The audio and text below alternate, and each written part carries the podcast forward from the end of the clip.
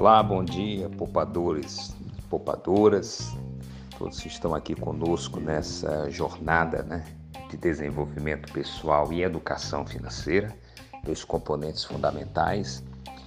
E hoje eu fiz questão de destacar como tema nas minhas redes sociais a preguiça, né? A preguiça é esse tema que para vocês com certeza guarda profunda intimidade, né? Não é à toa que se você pescrutar nos livros sapienciais da Bíblia, por exemplo, em Provérbios, em especial, você vai ver que lá está recheado de palavras relacionadas à preguiça como fonte de inspiração para que todos promovam uma ressignificação. A partir daquele contexto de mostrar o quanto a preguiça ela é prejudicial à nossa vida, o quanto a preguiça sabota os nossos objetivos, nossos sonhos. Né? Eu sempre tenho dito, e disse no texto que eu publiquei, que a preguiça ela faz né, sepultar tantas ideias, né, tantos projetos, tantos planos. Né? Então lá no cemitério nós temos lá túmulos e túmulos de preguiça, né? coisas que poderiam ter sido feitas, situações que poderiam ter sido transformadas, né?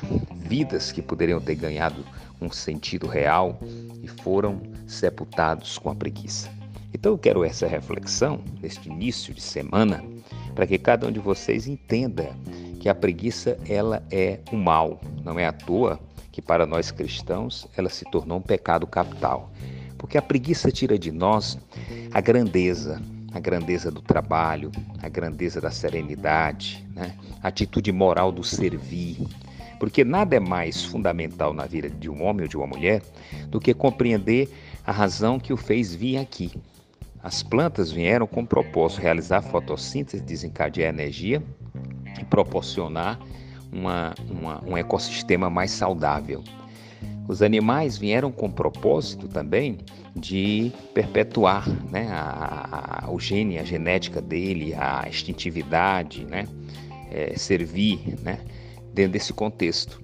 E nós, seres humanos, vimos com o propósito de ser humano. Ser humano não é apenas ter uma experiência de vida, mas uma experiência de serviço. Isso é fundamental que a gente perceba e a gente entenda. Então, tudo aquilo que nós ansiamos, como prosperidade financeira, como lugar ao sol, a possibilidade de nossa realização profissional, nascem frutos da nossa vontade de agir, essa vontade imperativa de ser humano, né? E ser humano não é apenas uma casca grossa. Ser humano não é apenas ser dotado de sentidos. Ser humano é você ter uma responsabilidade individual e coletiva. Né? Você está no centro né, dessa criação. Mas voltando ao tema, gente, a preguiça, eu tenho sempre dito, é algo aterrorizador porque tira de nós a possibilidade real de construir algo concreto. Né? Os preguiçosos ficam apenas se dando ao direito de sonhar, de pensar, mas eles nunca se realizam. Eles têm preguiça de ler, eles têm preguiça de ouvir um áudio que seja interessante, que possa levá-los. Eles vivem de fato uma zona de conforto constante, né? uma perspectiva antropológica do cérebro de poupar energia, eu já falei aqui para vocês, o preguiçoso se rende a tudo isso. Ele de fato tem medo, ele tem raiva de quem provoca nele a atitude de pensar. Ele não quer refletir, ele não quer se perceber como preguiçoso. Né? Ele começa a arranjar mil e uma justificativas, ele começa a culpar o mundo, ele diz que está desempregado, que as pessoas pouco se interessam com ele. O preguiçoso ele tenta de todas as formas desconstruir ele próprio. E o que é mais grave, ele se auto-sabota.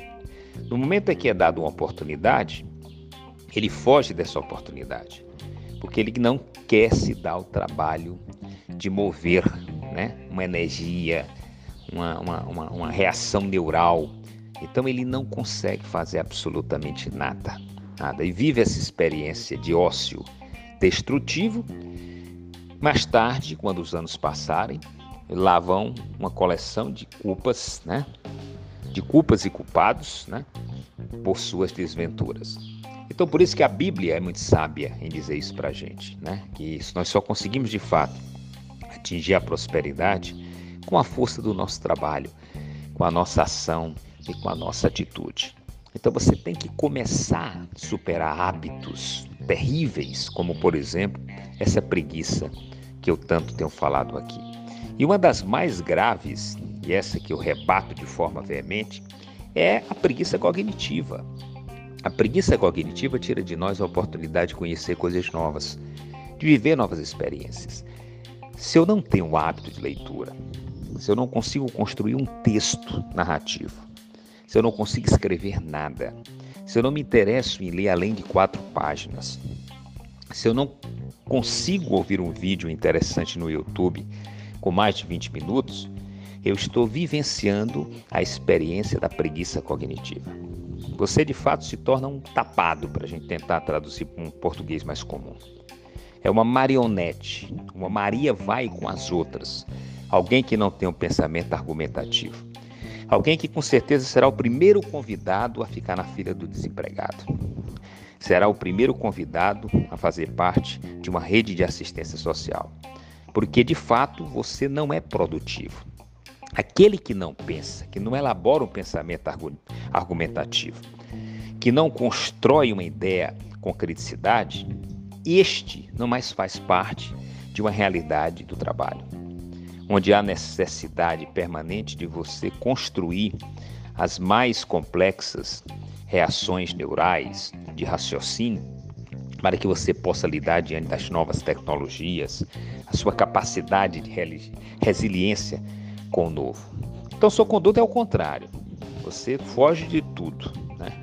Você não se dá a oportunidade de exercer o pensar, de se autoconhecer, de ter essa curiosidade de aprender coisas novas, de estar sempre perguntando, de estar sempre pesquisando, de estar sempre encontrando o melhor caminho de fazer aquilo que costumeiramente se faz da mesma maneira. Então, gente, a superação da preguiça cognitiva não é apenas uma necessidade para você firmar um propósito humano de uma trajetória única que precisa ter um sentido real, mas é uma questão também de sobrevivência no trabalho.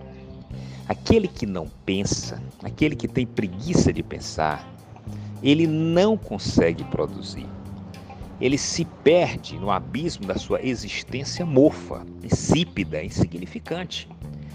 Então, se você ainda continua sendo contaminado por essa preguiça cognitiva, se ao ver um texto com mais de 35 linhas, isso para você é aterrorizante, se você continua presa à sua cama, ao seu quarto, simplesmente esperando lá fora a vida passar, você é mais uma vítima desse estado temporário de demência movido pela preguiça cognitiva. E aí é hora de você se levantar começar a se questionar e se perguntar né, se essa é a vida que você quer, essa é a história que você quer deixar para o futuro, esse é o exemplo que você quer deixar para os seus filhos.